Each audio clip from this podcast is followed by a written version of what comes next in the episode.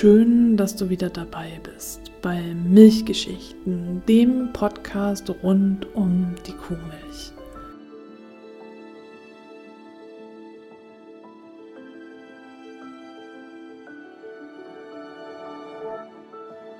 Ich bin Stefanie und ich möchte dir heute über Kuhgöttinnenkulte berichten, über Mythen rund um die Kuh. Das heißt, es geht heute weit in die Vergangenheit zurück. Es hat mit der Gegenwart nur noch wenig zu tun. Und trotzdem ist es wichtig, damit wir uns den Wert der Kuhmilch überhaupt bewusst machen und der Milch generell, egal von welchem Säugetier sie kommt. Kuhgöttinnen waren Göttinnen, die in Gestalt von Kühen dargestellt wurden oder mit einem menschlichen Körper und einem Kuhkopf oder nur mit den Hörnern. Und sie wurden als Schöpferin des Alls bezeichnet, als allumfassende Muttergottheit. Und die heilige Kuh wurde wie kein anderes Tier von den Ägypterinnen durchgehend verehrt. Kuhgöttinnen hatten verschiedene Namen über die Jahre hinweg. Sie hießen Hathor oder Isis, Europa oder Jo, Kali, Astarte, Ninhursanga oder Aditi. Oder es gab auch noch einige andere.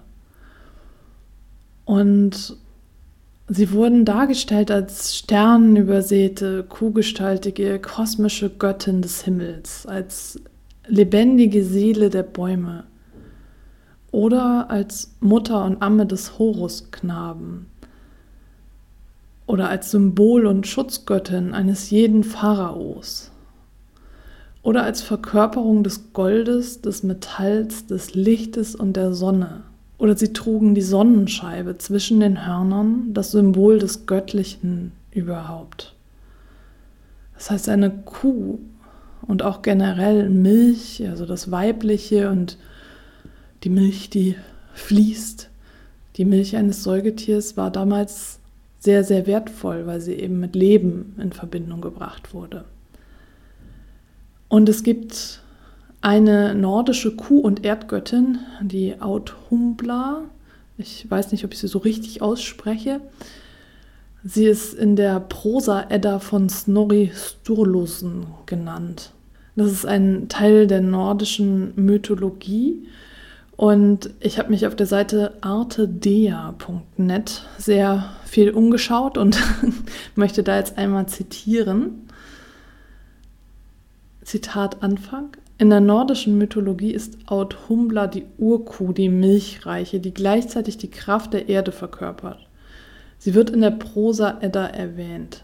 Sie ist ein Symbol für Lebenskraft und Fruchtbarkeit. Da Audhumbla eine Verkörperung der nährenden Kraft der Erde ist, kann sie daher auch als eine Göttin angesehen werden. Auffallend ist die Ähnlichkeit ihres Namens Audhumbla mit dem englischen Autumn, Herbst, die Jahreszeit, in der die nährende Erde besonders gut zu spüren ist. Audhumbla reiht sich in die zahlreichen nährenden Kuhgöttinnen wie die ägyptische Hathor oder Bat die sumerische Ninhursanga oder die indische Aditi. In den nordischen Mythen erschien sie zu Beginn der Schöpfung als erstes Tier aus der gähnenden Leere. Genau zu jenem Zeitpunkt, als aus dem Zusammentreffen von Eis und Feuer der tauende Urreif hervorging. Durch das Wirken von Hitze und Kälte entstand daraufhin auch der Riese Ymir.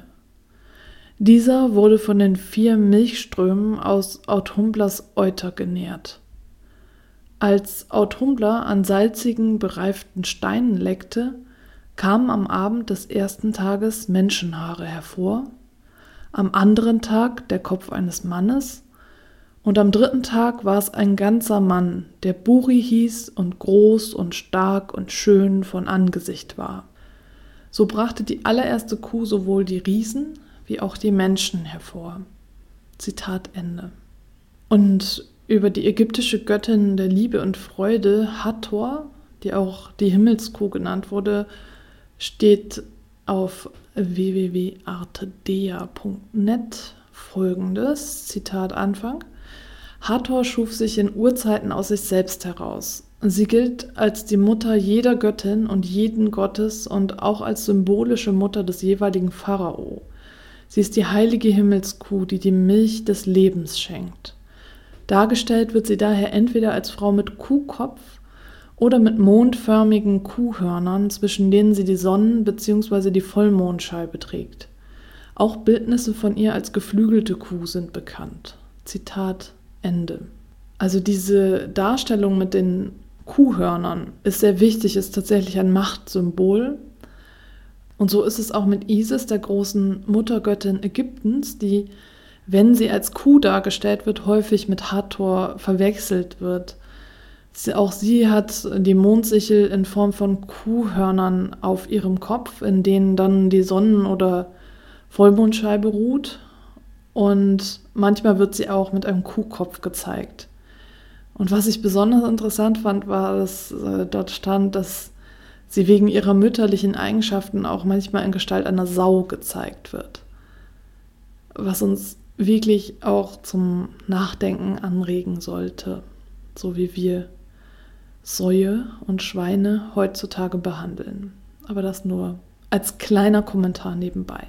Auch die syrisch-phönikische westsemitische Vegetations- und Sternengöttin Astarte wird oft mit Mondsichelhörnern, Kuhgehörn und Sonnenscheibe bzw. Vollmond umringt von Sternen dargestellt. Und ebenso wird auch Europa, die als Urmutter des gesamten europäischen Kontinents gilt und ursprünglich eine kretische Muttergöttin war, als Mondkuhgöttin dargestellt. Das heißt, diese Darstellung als Kuhgöttin war wirklich ein Zeichen der Macht und ein Zeichen des Lebens, des Lebenspendenden, allumfassenden, nährenden, ein Strom des Lebens. Die Milch ist ein Lebenselixier für jedes Säugetier. Ohne diese Milch kann, können sowohl Menschen als auch Tiere damals nicht überleben. Also die Milch der eigenen Art. Und deswegen ist es natürlich auch ein Symbol der Macht, denn wenn der Strom versiegt, der Strom der Milch, äh, dann versiegt auch das Leben. Und dadurch ist diese Darstellung als Kuhgöttin eine sehr machtvolle Darstellung. Es gibt auch noch weitere Mythen, zum Beispiel in Indien. Da möchte ich jetzt einmal nochmal aus dem Buch Milch vom Mythos zur Massenware von Andrea Fink-Kessler zitieren. Zitat Anfang. Später wird Indra, der Gott, direkt über die Wolkenkühe herrschen. Sie werden durch sein Blitzfeuer oder von den himmlischen Windgeistern zu dicken Regenwolken verdichtet und gemolken.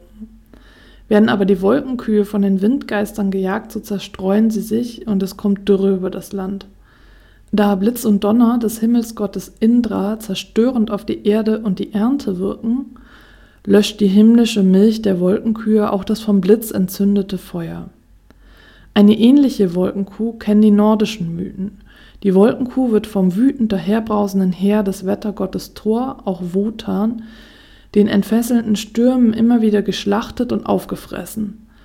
Die Wolkenkuh hat aber die Kraft, sich aus der übrig gebliebenen Haut, dem Wolkenschleier, zu erneuern. Aus den ruhelosen Wolkenkühen wurden die Wolkenfrauen und schließlich die von den durch die Lüfte jagenden Windgeistern abstammenden Hexen. Hexen galten lange als Beherrscherinnen des Wetters. Schließlich verdichteten sich die wandernden Wolkenfrauen zu einer zentralen Figur, der Frau Holda oder der Frau Holle, wie sie in den Märchen der Brüder Grimm vorkommt. Zitat Ende. Die Kuh spielte also in den Mythen eine ziemlich vielfältige Rolle, muss man schon sagen, als Himmelskuh, als Wolkenkuh, als Göttin, als äh, ja, Teil der Entstehungsgeschichte dann in den nordischen Mythen.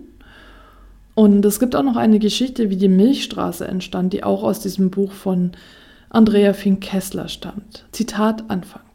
Schon im Altertum war die Milchstraße als heller, schmaler Streifen am Nachthimmel bekannt. Ihr altgriechischer Name Galaxias, von dem auch der heutige Fachausdruck Galaxis stammt, ist von dem Wort Gala, Milch, abgeleitet. Zeus, der Stiergott und Inbegriff des patriarchalen Gottvaters, hat seinen Sohn Herakles, der ihm von Alkmene, einer sterblichen Frau, geboren wurde, an der Brust seiner göttlichen, kuhäugigen Frau Hera trinken lassen, als diese schlief. Herakles sollte auf diese Weise göttliche Kräfte erhalten. Aber er saugte so ungestüm, dass Hera erwachte und den ihr fremden Säugling zurückstieß. Und dabei wurde ein Strahl ihrer Milch über den ganzen Himmel verspritzt und die Milchstraße entstand. Zitat Ende. Die Milch war also damals noch etwas sehr, sehr Besonderes und als Lebensspender verehrt und gehörte eigentlich den Göttern, also war denjenigen vorbehalten, die mächtig waren. Die Kuh spielte also eine zentrale Rolle in der Schöpfungsgeschichte, in den Schöpfungsmythen vieler Kulturen. Und äh, die Milch spielte auch in der christlichen Geschichte eine Rolle, wenn es darum geht, um das Land, in dem Milch und Honig fließen. Daraus wird auch nochmal einfach klar, dass äh, damals das was Besonderes war, dass da Milch und Honig fließen, denn äh, sonst wäre es nicht das verheißene Land gewesen. Ja, das war jetzt erstmal so ein kleiner Einblick in die Welt der Mythen und ich hoffe, ich konnte dich damit so ein bisschen inspirieren und ich freue mich, wenn du beim nächsten Mal auch wieder mit dabei bist.